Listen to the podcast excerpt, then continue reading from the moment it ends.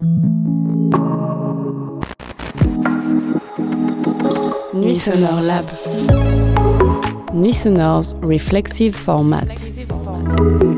Programmed by European Lab. Hi, everyone. Thank you all for coming along to this talk or for sticking around from the previous talk. I think it's going to be a really interesting conversation um, as we dig into huge and complex uh, and deeply, deeply important and unavoidable set of uh, ideas and conversations and legacies as we're talking about post colonial narratives um, and the new voices of cultural independence.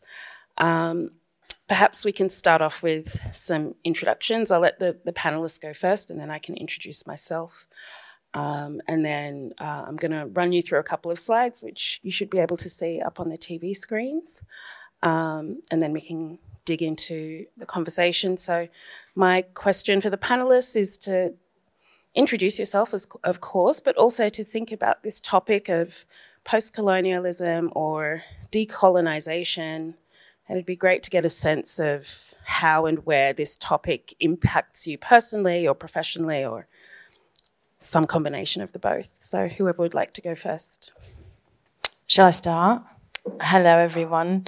Um, my name is Joana Seguro, and I am the uh, creative director for Canal 180, which is a TV channel, a cable TV channel, um, solely on um, culture. And we have multiple platforms. And in August last year, after working as a curator in freelance, I took on the editorial reins and I started discussing the topics that I would like to cover. And I just got back to Portugal after spending 24 years in England and in Berlin um, and working in a multicultural global setting. And when I returned to my country, I was pleasantly surprised about a lot of things. Um, there was a lot of women. I had a team where 75% was female. There was a lot of evolution. Lisbon was a multicultural um, city with people from all over the world. But there was something that wasn't quite right. The opportunities weren't there um, for certain communities, and I couldn't quite understand what was the issue. And I wanted to have a conversation about diversity, particularly about um, people from former colonies. Um, out of five foreigners that we have in Portugal. Two are from Brazil. The community is growing and is vibrant and is really contributing, but they're having a lot of problem in integration and acceptance from the cultural institutions in Portugal. And I wanted to have a conversation about it. And instead of making decisions or assumptions, I wanted to ask. And so we ran a workshop and there were two topics this idea of intergenerational, because I'm in my late 40s and I have a different experience. So I wanted to ask younger people what their reality is. And I wanted to ask people that are foreigners coming into the country or coming from um, colonial past and figuring out like how could we integrate them into a media platform. And I was really surprised with uh, the response that I had, the distrust that they had about some of their experience, which being away and coming back, I was fresh to. Um, and so this topic started emerging. And one of the people that I reached out for was Jesualdo. Uh, hello, everyone. My name is Jesualdo Lopes. Um, I was born in Lisbon to Bissau-Guinean parents. I'm the founder of the Black Debate Project, which is a creative collective focus focusing in uplifting and highlighting Black, queer, trans, and non-binary artists in the diaspora, in Africa, in the Caribbean, and Latin American countries. Um, I'm a filmmaker as well, and the topic obviously um, impacts my life personally and professionally professionally for the for the reasons that I just stated. Uh, I run a collective. I give emerging artists to showcase their work globally, and personally because obviously I'm, I'm the result of this process of the colo- the colonial of the, the colonial um, narrative and path. Um, yeah, thank you for having me. Of course. Mariana. Yeah, so my name is Mariana Berezovska. I'm Ukrainian, living in Berlin. I've been in Berlin for 11 years. And uh, this is where I started my magazine for electronic music called Borshch. And uh, this is how we also met, like really long ago. But we haven't been in touch. Yeah, so yeah. Yeah, yeah, yeah, yeah. So I'm, um, so I've been, yeah, in Berlin, but, um, I've been going a lot to Ukraine, and since uh, the invasion of Ukraine by Russia, um, the question of our cultural identity and my own identity and uh, decolonization and uh, finding the voice in all of this um, and having culture amidst the war has become really important for me. I've been going also to Ukraine. I've been writing a lot about uh, Ukraine and I've been trying to kind of bridge these narratives. Uh, living in Berlin, it's not so easy because it's a completely different perspective on things.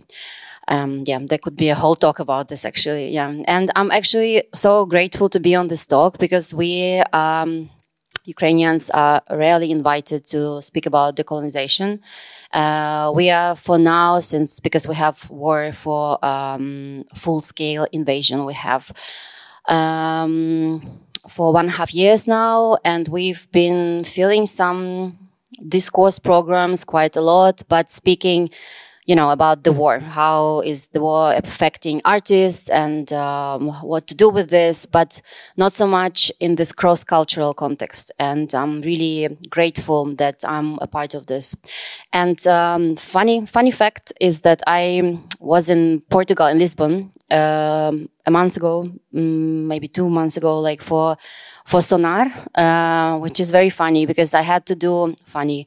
Well, I had to do an interview with. Um, with the curators of the festival. And it's exactly what I was asking them about the diversity, how they support the, the diversity. They don't actually support it, local artists. I'm not even speaking about like the diversity within the local artists. And there was a backlash to, to my questions as well, which was a bit interesting. And um, so I'm kind of a little bit aware. And also, like the magazine that I run is run by myself and a Portuguese um, art director. So it's a good mixture. Yeah. And also the fact that we come from like the extremes of Europe. And I'm happy that finally Ukraine is also considered Europe in these cultural spaces. I think it's cool. Thank you. Thank you all for introducing yourselves. I'm really looking forward to digging into this conversation. I'll introduce myself quickly. My name's Christine. Um, I'm a music journalist and teacher based in Berlin. Um, I was very happy to be invited to come and share this conversation by Joana. Um, I think I'm, like with a lot of the panelists here, I'm somebody for whom colonialism has left like an outsized imprint on my personal life. Um, I'm the child of descendants of the uh, Busoga Kingdom in the territory now known as Uganda. Um, I was born and raised on unceded, uh, illegal, illegally occupied territory known as Sydney, Australia.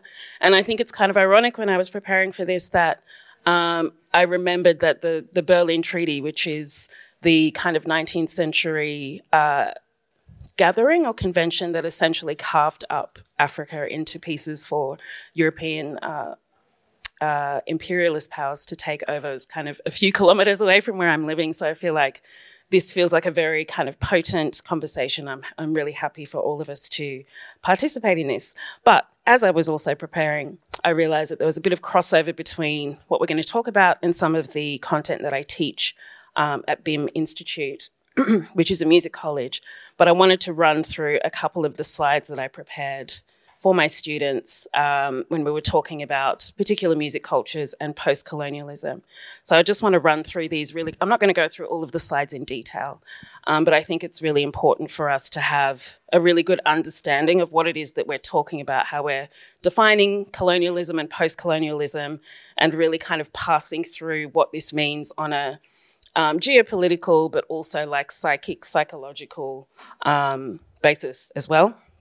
So if we're thinking of the European colonial era, which you can see, um, hopefully you can see it on the screens as well, uh, we're kind of talking about this, this period of five centuries or so between the 15th century and, and the mid 20th century, where we had these kind of defined eras of quote unquote discovery. Of course, it's uh, something to be deconstructed because can you discover something that's already uh, populated? I would say no. Um, but kind of all of these subsequent waves of European endeavoring into parts of the world, the expansion of colonial power, um, and one particular phrase which remains uncredited, but it was kind of something that was in the air in the 16th century the idea of the empire on which the sun never sets. So, truly, this idea of kind of global dominion and spreading the uh, population and the power of empire around the world. Um, through subsequent industrial revolutions, uh, where the desire for certain types of minerals, certain types of uh, power sources, etc., etc., led to things like the scramble for Africa. Um, the era of new imperialism, and then in the wake of the Second World War, I think for a number of reasons. Um, uh, financially, but I think also ideologically, it just didn't I, I, think it was a bad look for European powers to continue to have these uh, territories after the, you know, the victory of the Second World War and being the kind of the moral victors of that. Um, and I wanted to introduce you to or reintroduce you to a couple of quite important uh, figures within the area of post-colonialism, which is considered to be um, quite a huge area of literature, of philosophy, of activism, of art. Um, and just kind of of critical thought in general. And one of them in particular was a uh, Filipino psychologist, uh, Virgilio Enriquez, uh, who is kind of known as one of the founding fathers of uh, Filipino and Asian perspectives when it comes to psychotherapy. And he was really advocating for new types of modalities in uh, approaching how to deal with kind of like psychological illnesses or disturbances. And within his work, he identified that colonialism wasn't just a physical process or a militaristic process, but it's also a social process. And he identified these kind of five characteristics of um, colonization, which I'll run through very quickly. First, being the denial and withdrawal of Indigenous culture, um, the perceived lack of culture or no moral values, the installation of hegemonic structures. Uh, secondly, the destruction and eradication of all physical symbols of culture. And this also includes theft, like theft of cultural artifacts as well. Thirdly, being the denigration of Indigenous belief systems and ceremonies, and the installation of colonial faith systems. I think we can all uh, potentially think of places that we know of, of places that we visited where we have this kind of tension between Indigenous faith and belief systems and the kind of the relics of colonial faith systems that have been imposed on them. Uh, tokenism, so kind of the idea of allowing certain remnants of colonialism, uh, remnants of this Indigenous culture to be tolerated as folklore, but not kind of lifted up as uh, legitimate culture, and lastly, the exploitation of aspects of traditional culture, particularly things that can be exploited for um, uh, capitalistic aims. Um, another really important and incredible uh, post-colonial scholar uh, by the name of Gayatri Spivak. Um, she re- she's Indian and she kind of comes to this topic from the perspective of feminist Marxism. And she's written a lot of really important work in terms of um, kind of constructing this within the idea of othering, the idea of the projection of concepts. Um, and she writes here that uh, when it comes to colonialism, it's really about the remotely orchestrated, the far flung, and the heterogeneous project to con- constitute the colonial subject as the other. So even if it's not uh, a settler colonial state, even if you're kind of positioned within the empire state as well, uh, uh, in in the kind of original empire state, it's still really this relationship where those who are colonized are the other. Um, what's next? So, if we go back to this idea of the timeline of the European colonial era, and think about it in terms of this being a social process as well, I think you can begin to see the emergence of really specific types of ideolo- ideologies that allowed this to proliferate. So, dating back to antiquity, we already had these ideas emerging from Aristotle, for example, Thomas Aquinas, in their kind of really foundational writings about human society, things that we still refer to today. This idea of these kind of hierarchies of people, that certain people are just born to be slaves or born to be slaveholders. Um, and as we go into the 15th century, which is when we had the beginning of this colonial period, um, it wasn't just about land and territory. A lot of it was impelled by this idea of like a morally civilizing force that we have to do it. These people need us to do it. They're not civilized. They need us, this kind of benevolent paternalism of it's for their own good as we move towards the 19th centuries, we're heading the age of reason. We had the emergence of kind of pseudoscience, rationalism, the emergence of Darwinism, the emergence of eugenics, um, the emergence of these kind of hierarchies of the civilized and the uncivilized. Also related to that, when we're thinking about binaries of gender, a lot of this is related to this same 19th century period. Excuse me, um, but also the idea of like biological or genetic determinism. Um, these kind of prevailing ideas that certain people are just born to not uh, achieve much in their lives. Um, and that brings us to kind of where we are now in this post uh, post World War II kind of quote unquote post colonial moment. Um, where I think you can argue that a lot of these structures have disappeared, but it's not like they disappeared and everything reset and returned to how it was before.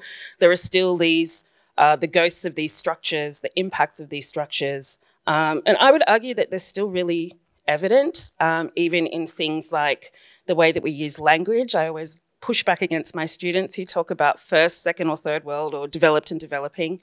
Um, I'm a real language nerd, so I think that if we're thinking about all of the structures that govern how we understand the world, starting with language is a really, really important place to start. So I would say um, thinking of the global north and the global south is a really good way to go about it. Um, sorry, just two more and then we can get on with the chat. Um, so, similar to Enriquez's stages of colonialism, um, another really important post colonial scholar, Poka Laenui from the Kingdom of Hawaii, um, who's somebody who joined the military, the United States military, and became really disillusioned by um, uh, the understanding that he would kind of fight for this colonial power. And so he came up with a similar kind of reverse analog to the process of colonialism, which he called the process of decolonization. He uh, identified that decolonization requires these five stages. First being recovery, in which the individuals, the colonized individuals, are able to rediscover their indigenous history and recover lost aspects of their culture. Um, mourning, so the natural outgrowth of the first phase is mourning, the grief, the reckoning with that grief, a time when people are able to lament their victimization, uh, dreaming. So this idea of kind of really incorporating the full expanse of imagination, going beyond the, the known realm of possibilities, uh, commitment. So this idea of a kind of societal consensus, and then action. Um, but I wanted to try to position this as much as possible in a contemporary sense. I'll, I'll skip through the next slides to the final one because we are talking about cultural structures.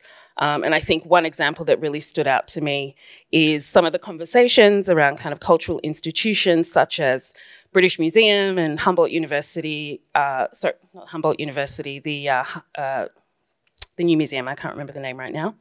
Um, but thinking about well, what is it to be decolonized, and thinking about how we conceive of these like cultural artifacts that have been trafficked around the world and that various nations or institutions are benefiting from them. Um, so I wanted to kind of just leave this as an example of how these conversations are emerging in cultural spaces. Um, and I guess at this point we can get back to the actual panel discussion. Um, I don't know. First of all, did any of you have any thoughts or ideas about what we what we just looked at in terms of thinking about it as this bigger project, this bigger era that we really need to unpick and pass through? I mean, for sure. I think Portugal is a good case study because in your timeline, you know, we're right at the beginning. And so if we look at discoveries and questionably is still taught at school as we discovered the world. We were the first in Japan. It, it's almost like a narrative of heroism. Um, and it is also a narrative of exploitation. And then there's also with our revolution fighting fascism and something that is like, um, a very positive storytelling that happens in 1974, and independence is given as a gift, but under which conditions, causing how much vulnerability for countries that then were exploited by other powers for economic and you know political gains and so it's it's really complex but also the completely denying the fact that we also invented the transatlantic slave trade. We were the first to take slaves from africa to um, brazil um, for the mines. And we were also the first slaves to arrive in the us were also from portuguese boats. And so there's an editing I think there's an editing of the narratives, and it's a narrative that is also taught in schools. And it's perpetuated in our media, where we're the heroes. Um, and we're actually responsible right at the beginning. I'm not saying that if we hadn't done it, no one else would, but I think we are, we have a very important role for it. So the, the thought of atonement, of accountability doesn't really happen. Um, and a different narrative that our revolution caused trauma and um, and a lot of loss in some of our former colonies. Guinea is a good example. Uh, Angola is a good example, and that Brazil still has a lot of social issues that are still and our our relationship with um, this population that is now coming into our country and how there's always this narrative no we're great colonizers. We were fantastic. We gave freedom and we but it's still we're more than you. There's still a superiority and there's still a blocking of opportunities in the country. And it's really complex. And there's a lot of gaslighting. I don't like that word, it's used a lot, but there's a lot of editing of the narratives where a story that makes us the hero keeps being repeated. Um, and this is really, really problematic. So the thought of having a platform and telling a different story without getting defensive, just saying there is a different narrative is incredibly important, not just in diversity of storytelling, but also allowing voices that don't get that time in other media. Yeah, I feel like in Portugal, everything lays on the basis, as Joana was saying. Uh, we are taught in school that the Portuguese were not as bad as the Spanish, the French, the British. Uh, they were the good guys. Um, that they gave us opportunities, which is a lie, and they made they made it they made it seem as if what happened was a long time ago, uh, which is obviously a lie. My mom, when my mom was born, Guinea-Bissau was still a colony, uh, Portuguese colony. Um, and then obviously the, the side of the story that of history that they don't tell us is that the revolution that took place in Portugal was heavily influenced by the revolution that started in Guinea-Bissau. So a year prior, Portuguese people got like were free. Um, Guinea-Bissau had the, had the independence, but Portugal didn't recognize the independence because obviously, like, it wasn't convenient for them, um, and that that shows today in how Portuguese people deal with history um, start, starting with the anthem, the national anthem, where like the first sentence sentence is Heróis do Mar, which translates to Heroes of the Sea. Um, yeah, Heroes of the Sea. Um, and I feel like it's just like a cycle and um, a snowball where, as Joana was saying as well, like in Portugal, there's this sense of if you don't speak about a certain topic, that means that it doesn't exist. So, for example, in 2020, when the Black Lives Matter like, movement um, was like at its peak after George Floyd got killed in the US, uh, we started having those conversations in Portugal more publicly. And then a month later, a black man got killed at like broad daylight um, by someone who was at the colonial war uh, in Africa and still had a gun from that time um, at home over like a dog, like got killed over a dog. Um, and then when we started having those discussions and bringing and like looking at like previous examples, people who got killed in like late 90s, early 2000s in Portugal, and still, and like how that affects the community, like immigrant, the immigrant community, the black community, the Asian community in Portugal. They got gaslighters um, into thinking, like by saying, "Oh, this is not a problem in Portugal. Like this is not America. That only happens in America." Uh, so they excuse their behavior. Yeah, there's no racism because we are very welcoming uh, yada yada yada. And then I feel like they excuse their actions by comparing, as as they always do, like from history. As I said before, like they said that the Spanish were the bad guys, but not them, and they pick on other countries and other populations, nationalities, yeah, to excuse their actions. Because then I feel like Portugal just has like very good PR.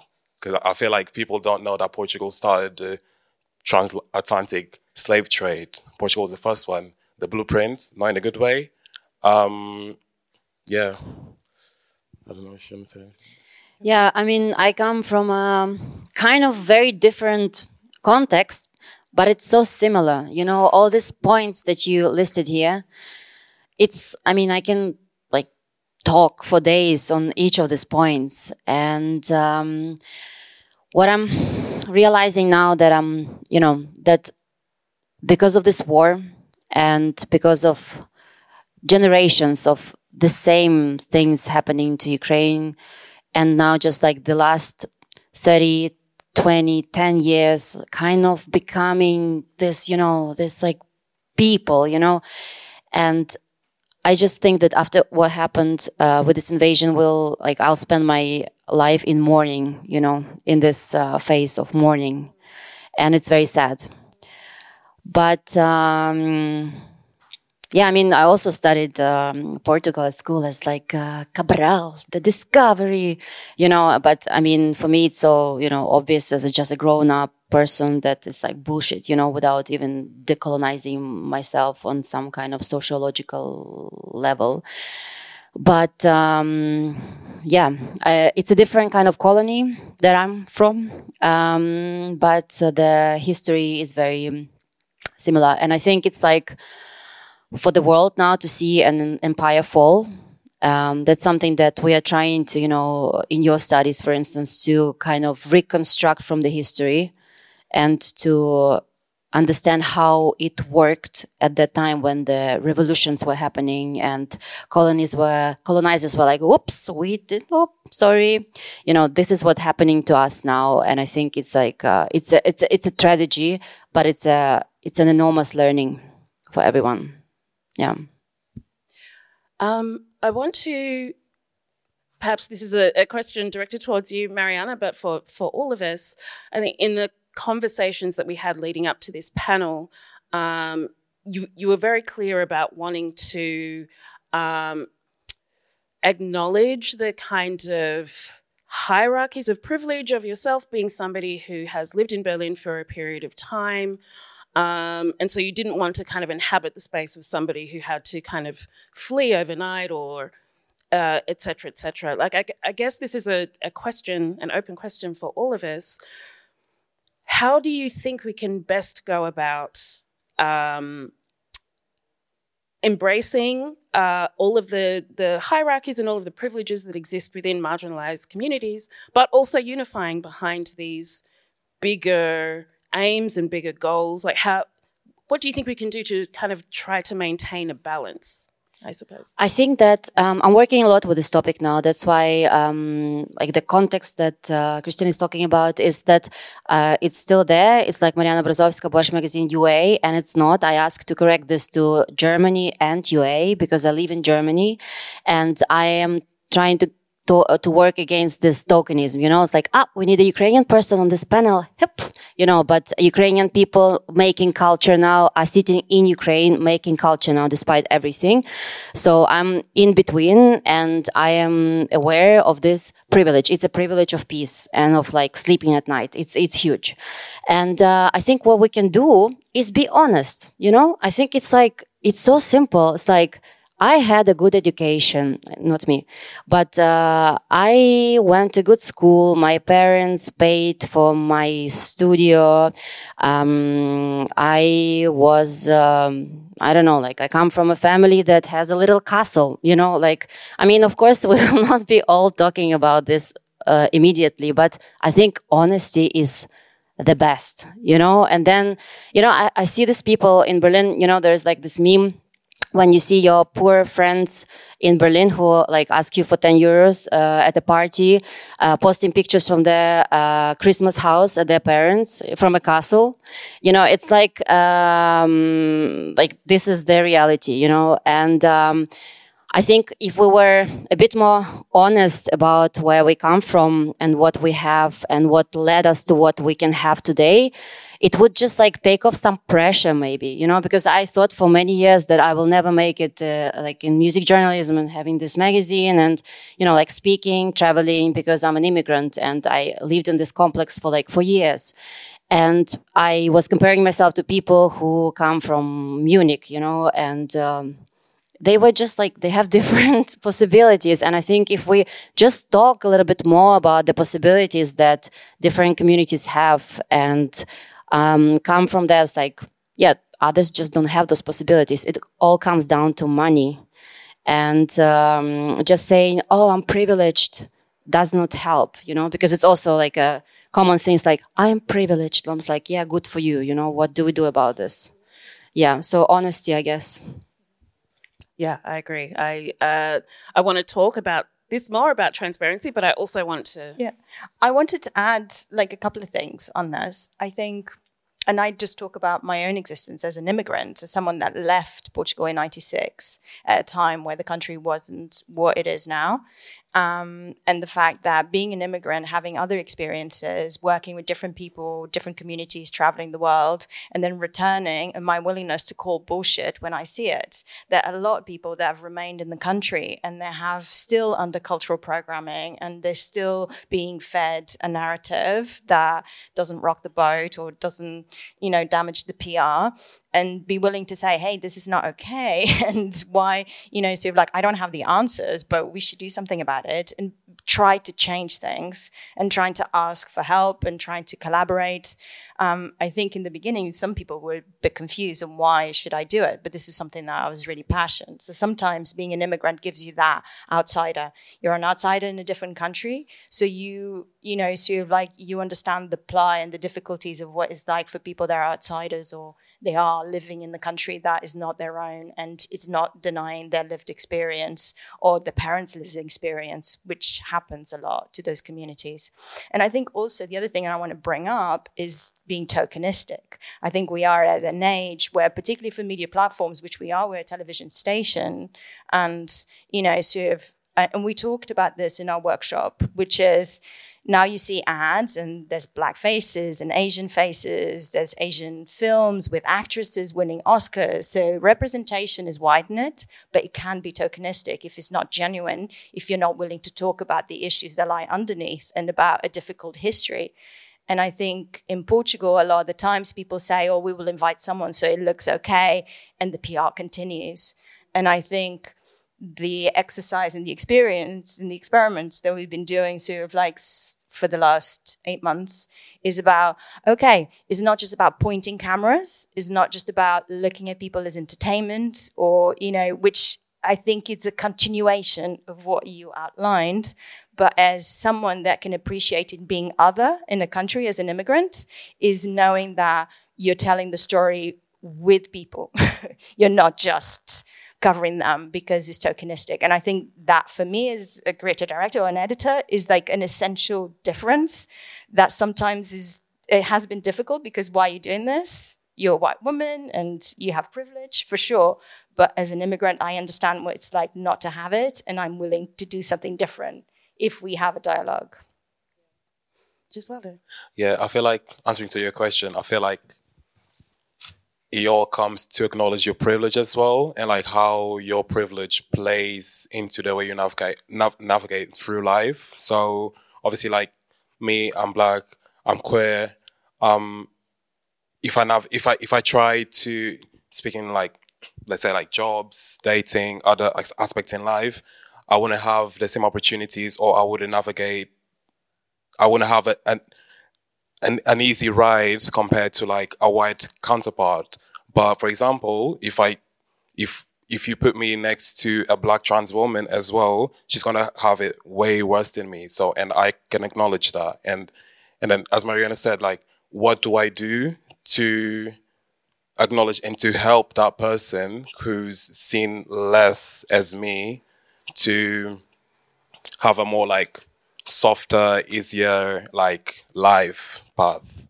Yeah, I feel like it's all about that. I feel like like obviously like help, acknowledging and doing something about it, not just to not just be on like be stay in the surface level. Yeah, go beyond that.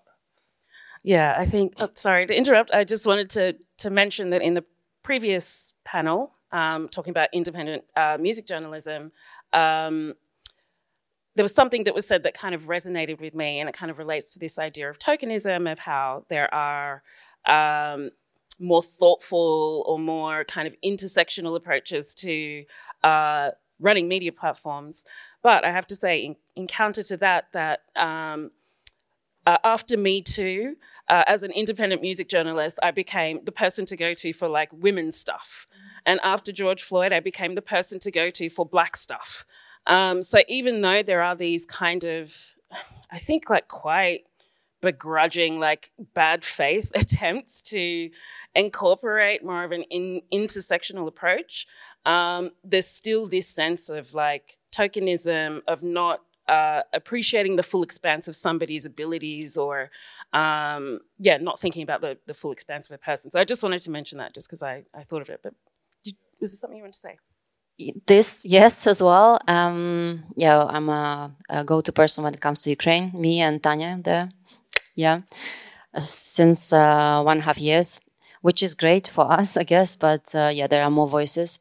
Um, and also um, to what you said and what you said, um, it's also very important uh, not to um, uh, roll into what whataboutism, you know, in these conversations, because it's like uh, when we have um, marginalized or oppressed segment. Um, for instance, now we were, you know, doing work for the Ukrainian refugees, and it's like somebody can tell you like, what about Palestine or what about trans people? And I'm like, okay, what about them? You know, like, what are you doing about this? Why are you telling me just what I'm not doing about that?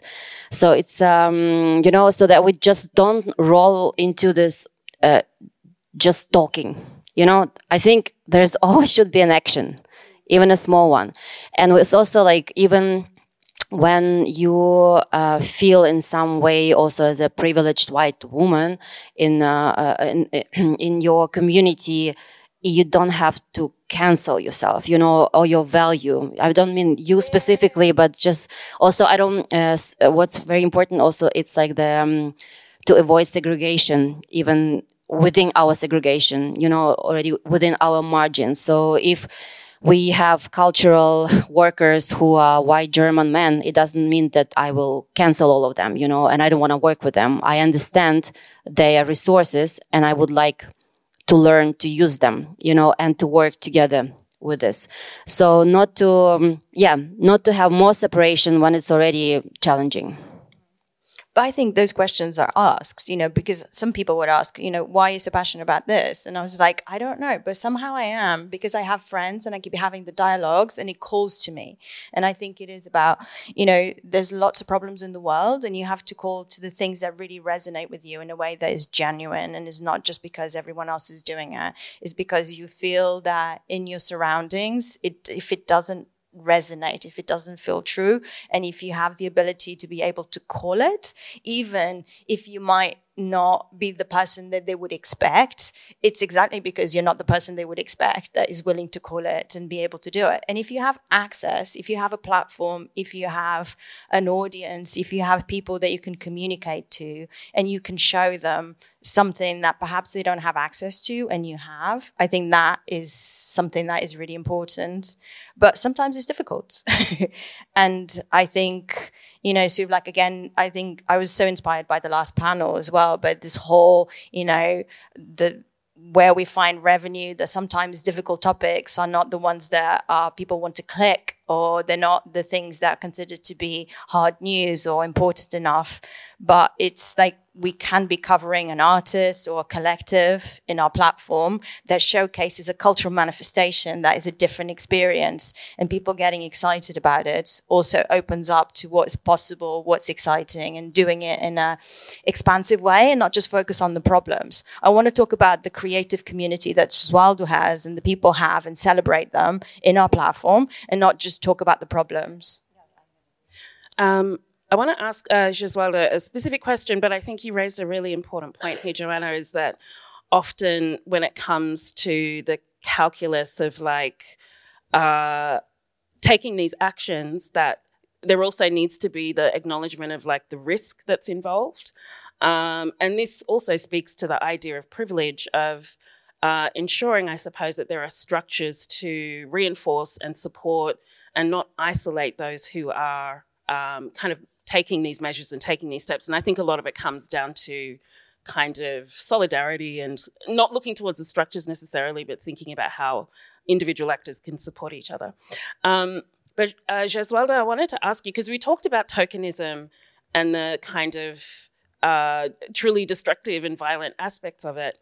Um, but what you do with your with your platform, the Black of the Berry, I think is really reflective of one of Gayatri Spivak, who I mentioned earlier, one of her core concepts, which is thinking about how um, people who are othered can really uh, use political strategies to their own advantage. And one of them is strategic essentialism, which is this idea of like, um, as black folks, perhaps we're not all from the same tribe or the same nation or the same language system, but we can connect with each other over blackness and use this as a way to uh, platform each other and support each other and fortify each other. So I'd love for you to speak a little bit about um, the Black of the Berry. I've got some information here, which is about uplifting and highlighting the artistic work of Black, queer, trans, and non binary people, but not just the diaspora, but also in Latin America, Africa, and beyond. So I'd love to hear about what went into creating this, this network and this platform and, and what it looks like. Yeah. Um, so giving a, bit, a little bit of context, the Black Berry was founded in March 2021 uh, while I was studying filmmaking in the UK. And then I brought it to over, over Lisbon because I felt that Lisbon had the potential, like the community potential. So there was a lot of us, but there wasn't like a safe space for, uh, safe and intentional space for us. There wasn't any, any a space, inter- intersectional space as well. There was there wasn't a place where I could be my black queer self. I could only be black or queer, um, and I do not exist if I just delete one or another.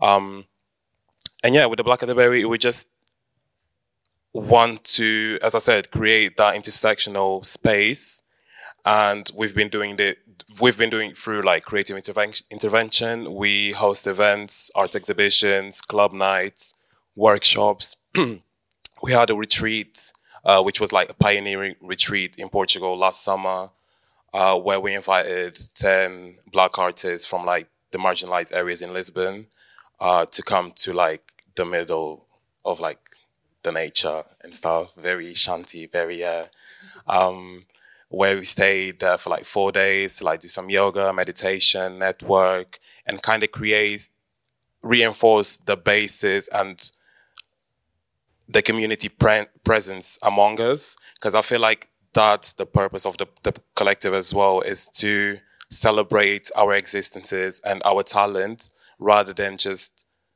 focus on the negative things. Um, also, I had the idea for the Black of the Berry post 2020, BLM, Floyd, um, because I was like mentally exhausted to teach white people about my experiences. Um, every day, log in on Twitter or Instagram and see informa- like infographics and informational posts, which is like draining. Because then, as you said before, like after that, I became the point where people would try and learn um, and I was like, no one, no one's paying me to be a teacher. Google is free. Uh, if you can be on TikTok, then you can just make a quick Google search as well. So I think that was the way of me as well, like uplifting the community and showing that we are more than the struggle. Um, but then again, with that came a lot of like tokenism because suddenly institutions started coming to us um, and asked us to, as I said, to to explain our experiences and teach them how to navigate and kind of how to include us into inclusive spaces or inclusive um, talks, uh, narratives. Um, and then for me, that didn't that didn't make any sense because I'm like I'm only 23, and if I was able to do that self-funded, if I was able to do that, surely these institutions that have been around bef- way before I was born, and institutions that have money as well, they could have done it way before because I wasn't the first black queer man to be born in Lisbon. So yeah, I don't know if that answers that your question. Yeah, it does. Did you want to respond? I want to add something to this as well. That's like um, somehow when you become this voice of a topic, uh, people kind of forget that it's also like work. You know, it's uh, labor. and you become this kind of expert and you know i mean of course i want to talk about ukraine and i don't want um, a german person talk about ukraine uh, when the war is happening. I want to be talking about Ukraine, but also I want to be talk, I want to talk about other topics as well. And I I just also moderated a talk at CTM Festival. Uh, it was called uh, "Cultural Expectation Around War" during the times of war. And uh, I also have this idea that's like, um, you know, it, this whole panel talks that we have at the festivals. It's like um, um, uh, Ukrainians now um, and um, Eastern Europe is just like always complaining. It's like uh, we, let's complain you know this is the topic of our discussion. Let's let's talk about our challenges. Then um, african and latin american countries always talk about survival and maybe something spiritual. And then like uh, american guys and uh, berlin guys will talk about artificial intelligence. And yeah this is how it's divided but it's true you know if you look at the a bit of a statistics you know and um, I mean, uh, we also like did a project that is, uh, involves a lot of um, artificial intelligence and uh, artwork and everything, but all we get to talk about is suffering from war. I mean, it's true we suffer from this war. It's crazy, but it's like ask me maybe a bit more questions. You know what I mean? Yeah. So it's like to add to you. I think it's. I think we're not gonna fix these things. That that we will be the people um, talking about this, and I really don't mind because I want to talk as much as possible about this, and I want the people around me to get a bit inspired by this. Is also talk about that things, but I also want to talk about other things at some point, you know, and not like just about crisis all the time.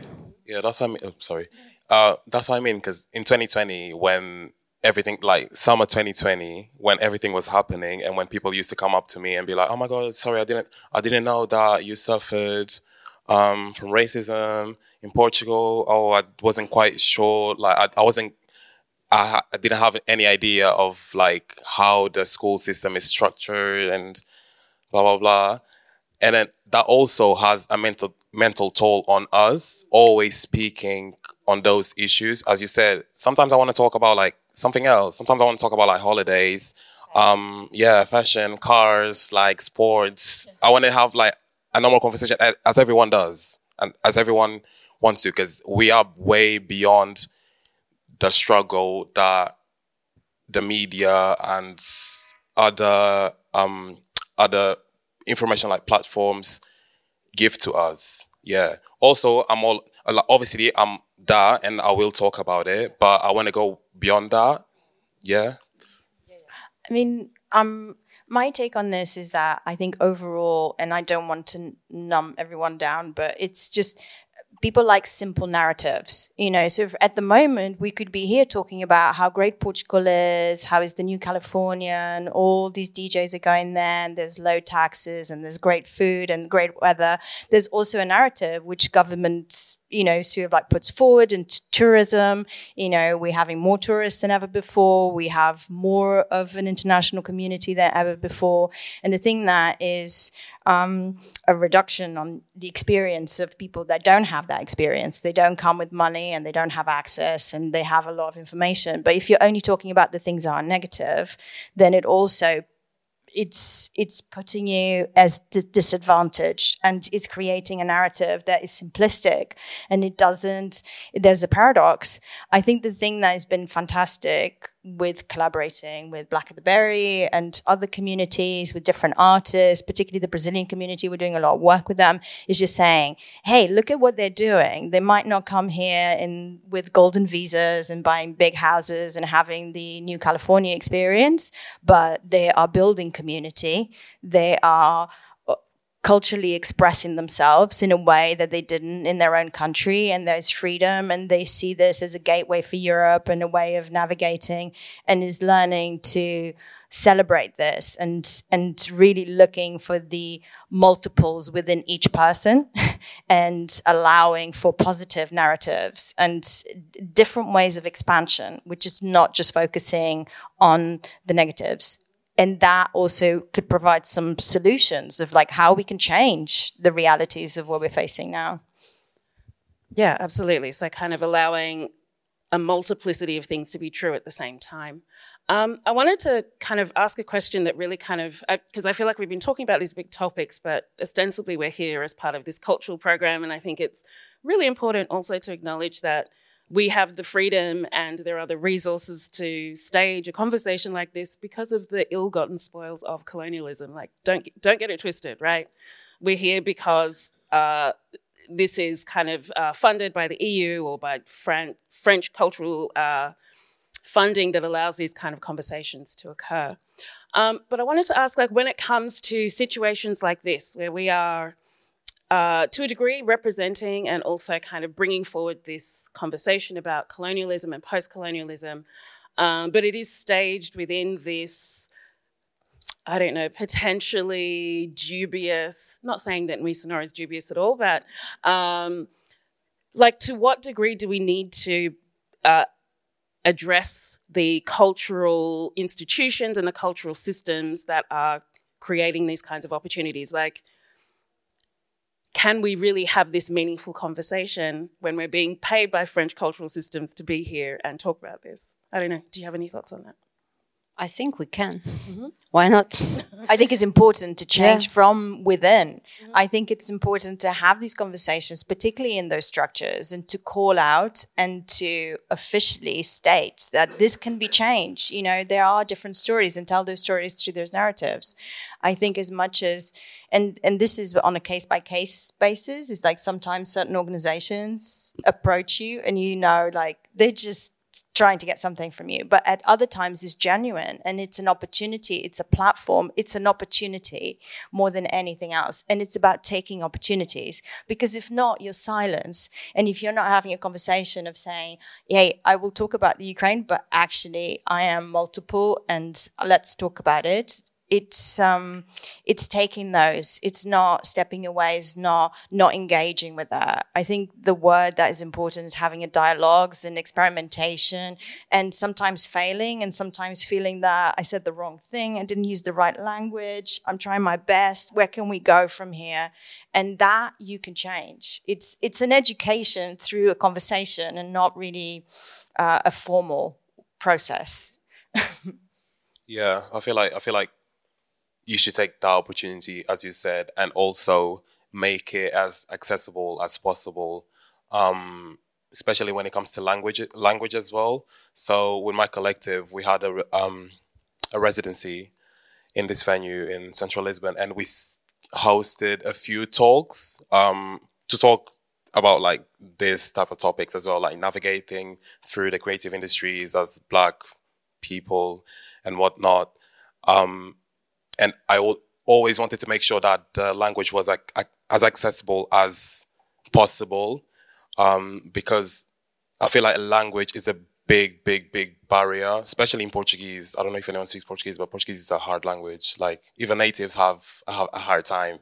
So I feel like when these conversations take place in Portugal, it's very in a very academic slash elitist um, way. So that doesn't allow people from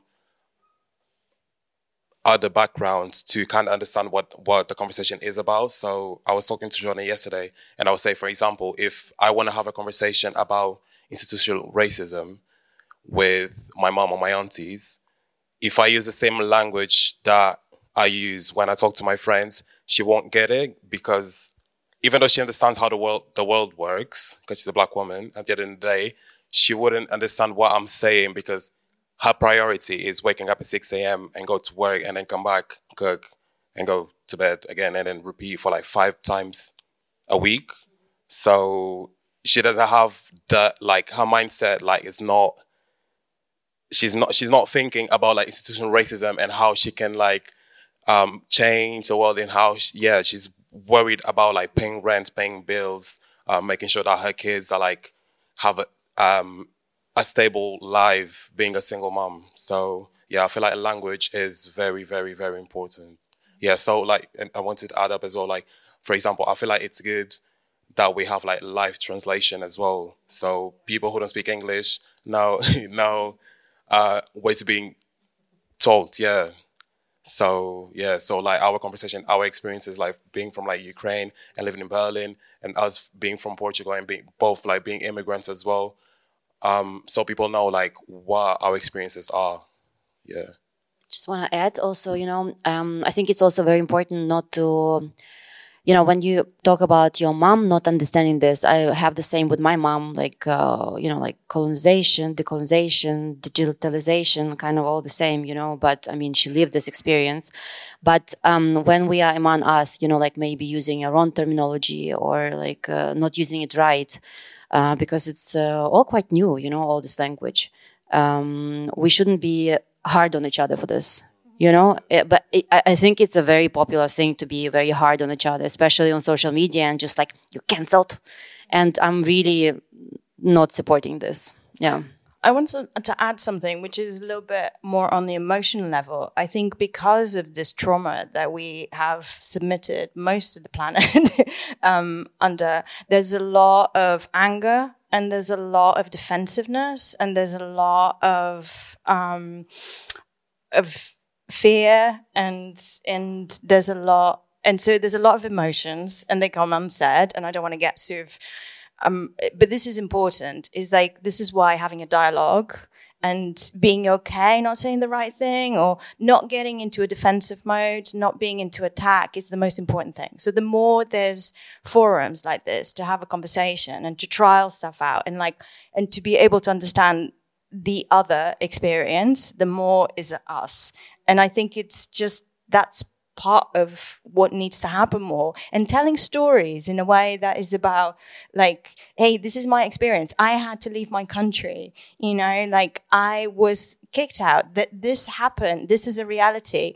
And i think you know we're focused on film and music and art and but those stories told by film told by um, filmmakers um, through animation through art those narratives are incredibly strong. And this is why it's even more important because it's not just about an intellectual academic conversation. It's about understanding an other. I think there was like a, a really lovely link between what, what the both of you just said here about kind of acknowledging the, the fear, acknowledging the shame, acknowledging the the anger, and also acknowledging the desire to uh, want to reason or rationalize yourself out of these uncomfortable feelings. So I think that's why, and this loops back to what you were saying before about simple narratives as well. I think it's perhaps easier for people to uh, engage in policing each other on social media to feel somehow morally correct rather than just kind of sitting with those those uncomfortable feelings. Um, I guess as a, a, last question to all of you, and then I think there's going to be some time for uh, questions from everybody else that's here.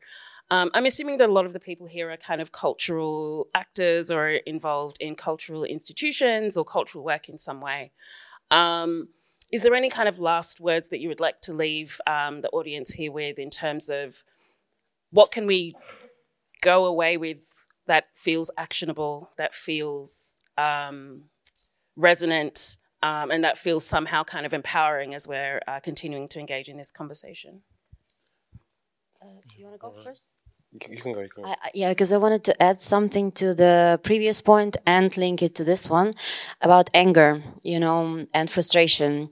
I know that my community in Ukraine is really angry now with a lot of things. And um, me being kind of in between cultures and being a bit more mm, able to build up my narrative, I guess now I can soften it a little bit, you know, and I see it also as my mission. And what I want to say is that representing your community is very important and to stand with your community and not to expect really fast results. Um, I learned like something that I I really like the word movement.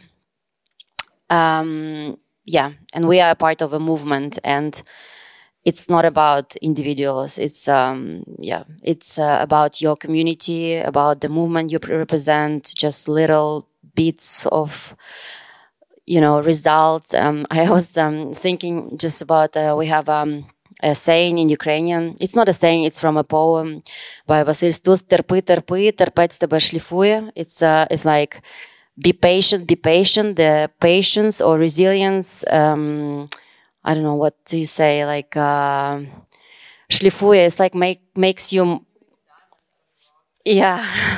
What's the word for this? Like, um, polishes you, polishes you, yeah. And I think like I wouldn't be able to do this alone because it's a lot of pressure and uh, a lot of like damage. So um, my kind of advice is like appreciate your communities and um, mm, let them support you and support them and uh, yeah don't think that you can do it on your own but also yeah um, build communities yeah it's important Yeah, I want to second this, saying obviously I wouldn't be here if it wasn't for the community that supported the Black of the Berry project. Um, they saw the vision, they saw that it was urgent. Uh, as Joana said, Portugal is still, we are in an era in Portugal where we're doing a lot of first time things um, compared to other countries. So with the Black of the Berry, we, we've been able to create, to build um, a community where intersectional, intergenerational community, um, and speaking more in a like institutional, um, institutionally wise, I feel like the real change as well comes with the reform reformation of institutions, as I said. So I feel like, yeah, it's good to give marginalized people um, the stage, the mic, the spotlight, but the change needs to come as well from behind the scenes. We need to have marginalized people, curators. We need to have marginalized um, decision makers, people who are who decide who's going to be talking, what stories are, are we going to are we going to choose and pick to be told. in charge of money Yeah, in charge Yes. of money, which is very important as well. So we don't rely on people who obviously like don't understand my experience, um, and they decide they decide whether I should get that money or not. Um, yeah, we need to. The real change needs to come as well from like the behind the scenes, not just like because because it's cute. Yeah, it's cute. I feel represented when I see people like me um, having the mic, having the spotlight. But then obviously, like, with what intentions did the people who invited them invited them? Yeah. I'm I'm I'm just to finish with just um, there's a lot of problems in our planet and there's a lot of topics and I think this is one that resonated close to me through my lived experience of through people um, that I've worked with, that are friends, and this is something that I felt it was important. And I think within the, the editorial team at Canal as a TV station, I always try to tell that to the team when we have our meetings. Is like, what are you excited about, and what does resonate with you, and then trying to do something about it. And I think is just not trying. I think is a responsibility of a media platform not to try to solve all the world's problems, not to try to tackle the climate crisis, not to try and to really focus on things around the nearby community or in within the network that really resonates and where they feel that they can contribute to a level of change. For us is to give our platform to different people and to we have a, a spot which is called Hoje where we just invite someone and saying, okay, you have two hours on TV. You pick. You pick, and we don't edit anything. And every month we invite different people, and it's about having that different voices and allowing for that unedited curatorial um, um, sort of offer to be made and creating a community by that because it's just like an offer, starting with an offer, starting with I have this. It's not a lot, but let's see what we can do with that. Just and also be prepared that you'll be attacked by people like saying what about hmm, you know like maybe even me what about ukraine? Why are you not reporting on ukraine? I don't know maybe you are yeah. But it, because i'm you know i'm hurt you know i'm damaged by some experience and um, it's okay i think also if i come and you can come and you can showcase an hour no, but it's, no but i mean it's like i might come attack you you know but that's okay. We don't have to like cut it out immediately because it's um, we are working with very sensitive topics and there's a lot of emotion there's a lot of like very human experience and um, yeah sometimes we just need to take it as well. Yeah. Yeah some really good advice and i think yeah as you ended on there um, don't don't cut and run like sit in that discomfort see what enduring through that discomfort can tell you or show you um, I think we're going to have a microphone that's available if anybody has questions. Um, somebody can come around and hand you the mic. Um, hi, uh, thank you very much for sharing your thoughts and experience today. Um, I feel like I've learned a lot. Um, and uh, I have a question about um, like this feeling of otherness as a result of colonial, uh, colonialism. And, and uh, I think because for me, like um, colonialism is the process of uh, alienating people, alienation. Um, and one of the results is this feeling of otherness. And personally, I'm a queer woman of color, and I think a lot of time um, how I would feel like united with uh, the community, like uh, the the women, uh, the women, and uh, uh, the queer community or the people of color, is coming from the sense of otherness. Um, but oftentimes, like I realize that, like nowadays, uh, with time passing by, um, the there's like colonialism is just starting to become more covert and it's not disappearing and it can be existing uh, in this back and forth of like rejecting this otherness or pointing or recognizing someone's otherness. For instance, I really appreciate when you guys talk about this. You said that I'm an immigrant because you can, there are many people reject this otherness by saying I'm a expat. It's fucking bullshit. Sorry. um, and, um, and so, yeah, there are some people who have the privilege to reject this otherness, this otherness, um, and that's um, problematic because that's still like um, as that's still a form of colonialism. And uh, there's also times like people would recognize your otherness and weaponize it. For example, like a friend of mine the other day, um, her client said that as a white man, that I feel like I'm in the position of your black ancestor, which is crazy. Um, it's just some crazy regards.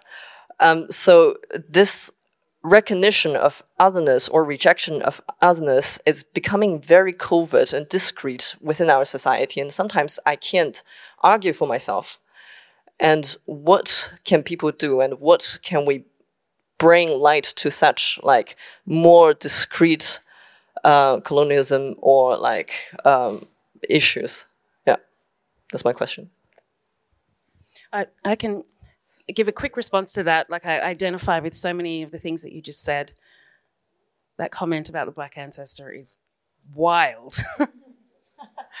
um, but I think also when we are approaching these topics, um, there are two really important acknowledgements that I try to carry with me. The first is like, as you were saying, it's very covert, and there's always like the plausible deniability, right? Of like, well, I didn't mean it in that way, and but it was meant to be positive, and you're just overly sensitive. So I think uh, recognizing that because of these structures of white supremacy and colonialism, there's always going to be an opportunity for the aggressor to retreat into, I didn't mean it that way, you're taking it the wrong way. Um, but also, I think, depending on the context, I've I have learned, um, and kind of links to to what we were talking about earlier of like sometimes it's not up to me to um, address this because I am also a queer woman of color.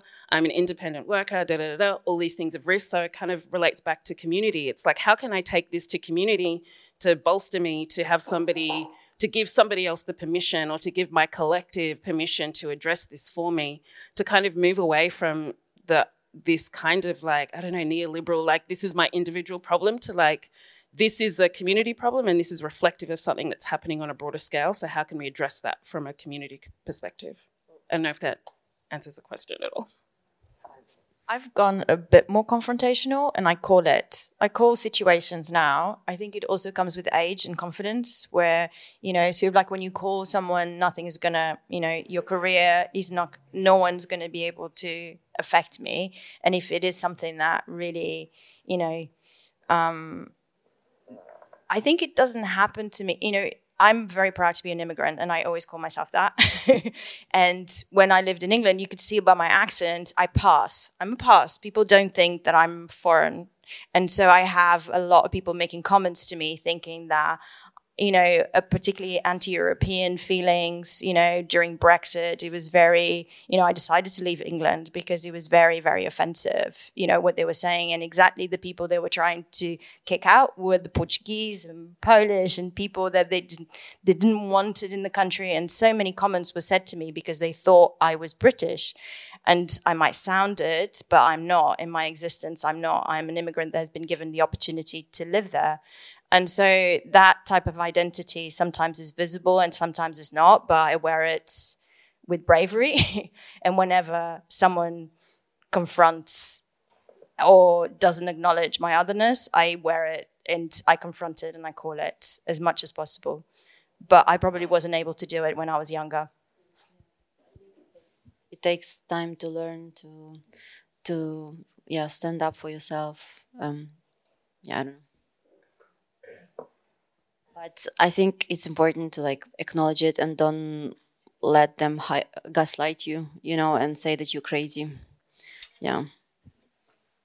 Um, I have a question as well. Um, maybe this is more directed to you, Gesualdo, because I'm working on a kind of similar project um, about like promoting and valorizing um, women and queer artists of color. And often, when I try to explain the project to like white straight male. They just don't see where the problem or the need is. And like they say things like, when I'm listening to music, it doesn't matter if it's a man or a woman who's making it. So I was wondering what kind of answer you would have to that to like kind of explain to people who really don't care about these issues where the issue is. Um, I've taken an approach where so in my in my uh, experience with the Black of the Berry, we have we have like a safer and intentional spaces policy. So we have zero tolerance for like racism, homophobia, transphobia, fatphobia, ableism, all the isms and phobias, phobias, and we also introduced a tier ticketing system. So black people get in for half of the price, and that was and trans people getting for free, and that was that that caused chaos because obviously like people were like questioning why do you why do you charge less for xyz people? And my only answer is um i mean two answers. First of all obviously like the event or what i do is not catered for you. And second of all it wouldn't exist if society, if this institution structure didn't exist. So if colonialism wasn't a thing or like European supremacy wasn't a thing, then my project wouldn't have to exist because we would live all we all we would all be equal in practice, not just in theory. Um, and yeah, I feel like it just explain why it kind of give them like a social, economic, social, cultural um, two minutes lesson. Yeah, no more than that, because yeah, they can they can they can they can do their own research. Um, and yeah, I don't know if that answers your question or not. But. Yeah, kind of like because often, like you find that people who would have this kind of like opinions or this way of thinking wouldn't be the kind of people who do their who do the research. So it's always hard to communicate with them, but also you like as you said earlier, like you're not paid for that. You're not a professor, so how can you like deal with them? Yeah, I feel like I feel like you kind of have to analyze if people are making those que- genuinely making those questions because they genuinely want to understand what you're doing. Um, and I feel like that's, uh, I don't know, from my perspective, I feel like that's kind of quick to understand whether they just asking that just like piss you off or just like kind of, yeah, kind of challenge you. Um, or if they are genuinely interested and if they want to be part of the change and like take action beyond words. Um, but yeah, I feel like it's like you kind of have to figure out what their intention is. I also think that when you start a collective like this or mm, work with a specific topic, it's also kind of a part of your mission. And um, because otherwise you will just stay in your bubble. And when you leave the bubble, they will call you angry feminist, you know? And um, that's why it's good to have a community so that they can kind of like help you answer those questions and you uh, multiply your narrative, I guess. Yeah, but I think it's it's like labor. it's work. But I also like the idea of like slowly contaminating people into our way of thinking, and um, you know, and and planting seeds and and you know giving them like little bits of sort of like information. It is helpful because in the end, what you want is not the standoff, and it is. I think there's some people. There's nothing you could say to them that would ever convince them. Forget about them, and trying to find the ones that are curious, perhaps a little bit uncertain, and work with them and you know, again, I don't want to start repeating myself, but like have a conversation. Some people are willing to do it, and that's that. That is where it's really exciting. Yeah, because that's where it gets exhausting trying to explain over and over again to someone who clearly won't change their opinion or like perception on like a certain issue, a certain like topic. So yeah. Any other questions? Yes, oh. please. I have a question. Uh, what do you think? Is it possible to make uh, the decolonization by the soft way? I mean, uh, in the case uh, of Ukraine, um, there there are few generations, um, like our parents. Uh, they lived in the period uh, that were influenced by Russia culture, post-Soviet culture, and today they. Um, they are with their past it's cancelled because uh, uh, Ukrainians understand that they have their own culture, their own uh, language. Uh, so for young people, it's, I mean, easy to adapt and to um, accept this and develop. But for um, past um, I mean, for our parents, it's uh, quite shock. So, is, do you think is it possible to make the uh, soft transition, or we have to cancel and I mean, to begin a new page? It's, not cancel. I mean, I think we tried in Ukraine to make a soft transition, you know, uh, but they wouldn't let us. You know, like um, I mean, like Ukraine didn't ask for this war; they didn't ask for invasion, but it just got us, you know? Yeah, sure. And um, I also think there's this thing about Western Europe that uh, there's this narrative of peace here, as if like, you know, like struggle and war never happened before. They just like started from this like peaceful place.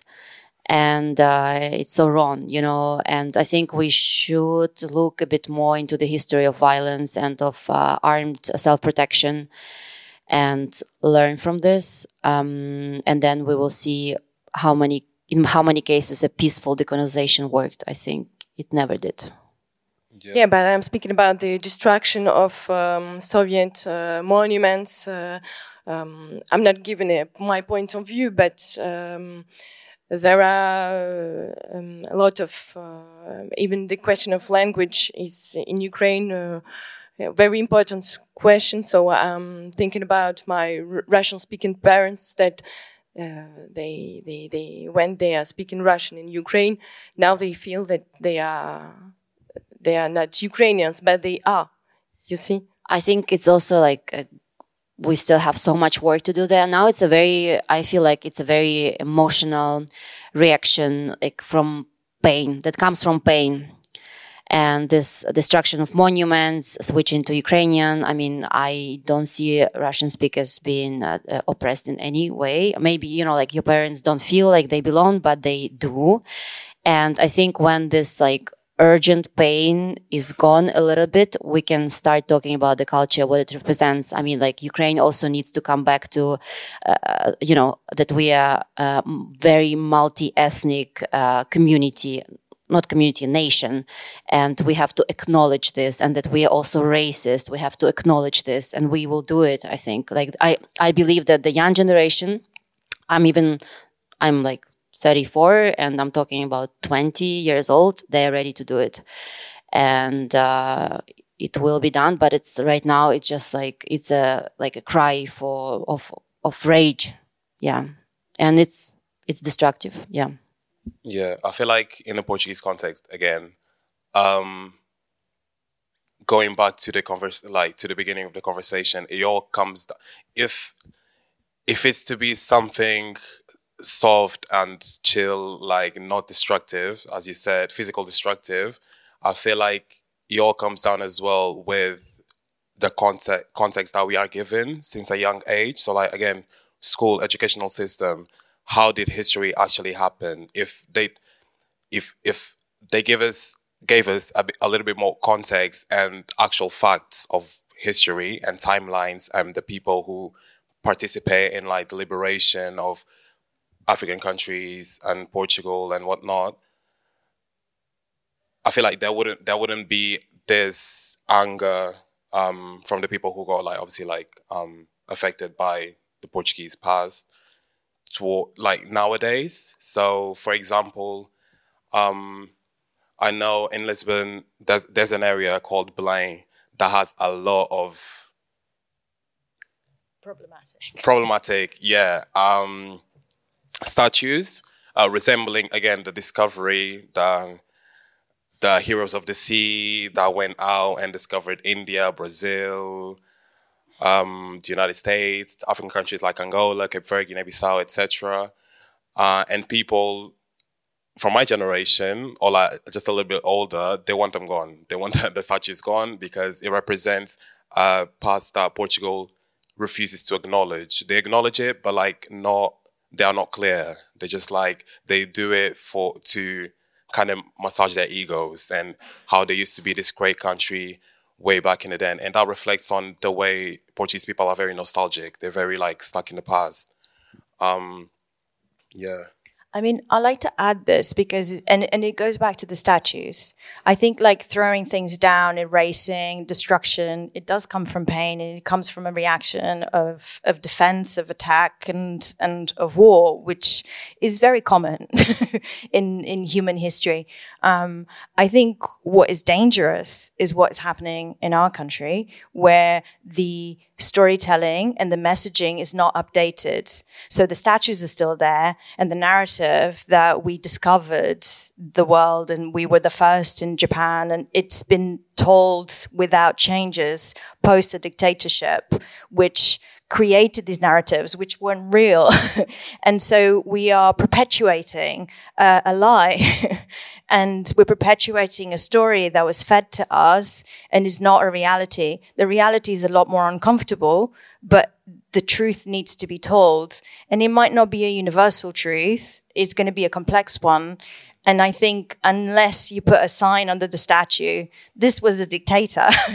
this man slaughtered people. And this you know, and and you know, I think we have to really work on the context and the storytelling, and we can't just pretend that it did not happen, and we can't pretend that it can't be updated just because it's cast in stone or in in metal in the middle of a square. Yeah, because they just stay in this illusion that Portugal and Portuguese people have. They are indeed specific nowadays, I guess. Question mark.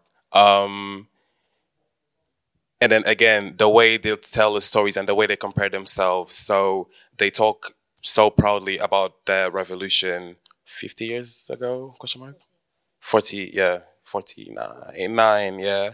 Uh, they compare it how it was like there was no blood and whatnot. They compare it, for example, to the French Revolution. They were like, oh, like, we could have done that, th- th- th- what French people did, but we didn't.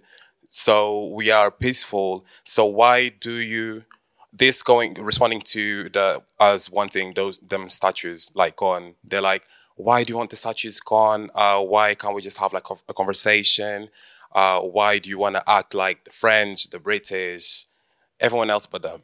Um, they keep asking us that, but then they are the ones who are not willing to have the conversation. Yeah, and when we have the conversation again, they go back. It's a cycle. They go back to the why are you? Oh, this is not X Y Z place. Yeah, so I don't know till till what extent we can do a like the colonial like a post have a post colonial like period without I mean, I'm not telling I'm not telling people to like kill themselves and stuff, like like start a war or anything. But yeah, I feel like there's that it, that there has to be like a radical change in a country. Yeah, and then yeah. I like this idea of like uh, having signs like keeping this uh, giving context yeah, yeah like giving the context like this person studied three schools yep but also killed uh, one million people and deported uh, tatars from crimea you know like um, that would be cool, but I think um, right now, like statues is uh, not the priority. yeah, it's um, it's um, a lot of rage, and um, yeah, I, I, I, to be honest, like the amount of pain right now in Ukraine is uh, unbelievable. I I don't know. I don't I don't think we will ever recover from this. I mean, not not my generation. Yeah. Yeah, just to, to add to that, I think also part of this process of um, reckoning with these really complex pasts is um, also like allowing ourselves the grace to be perhaps rageful and the desire to want to tear things down and get them out of our sight. I think that's also part of the mourning process. And, you know, if we lose a statue or two of a enslaver, I'm, I'm not going to shed any tears over it. But I think having this commitment to updating the context, updating the storytelling, and adding as much kind of nuance and complexity that deserves that should have been in the story from the first place is is a really good place to start. I think we're running very yeah. I've got the sign. Thank you so much. You. This was a really wonderful conversation. Thank you, everyone. Thanks for the questions.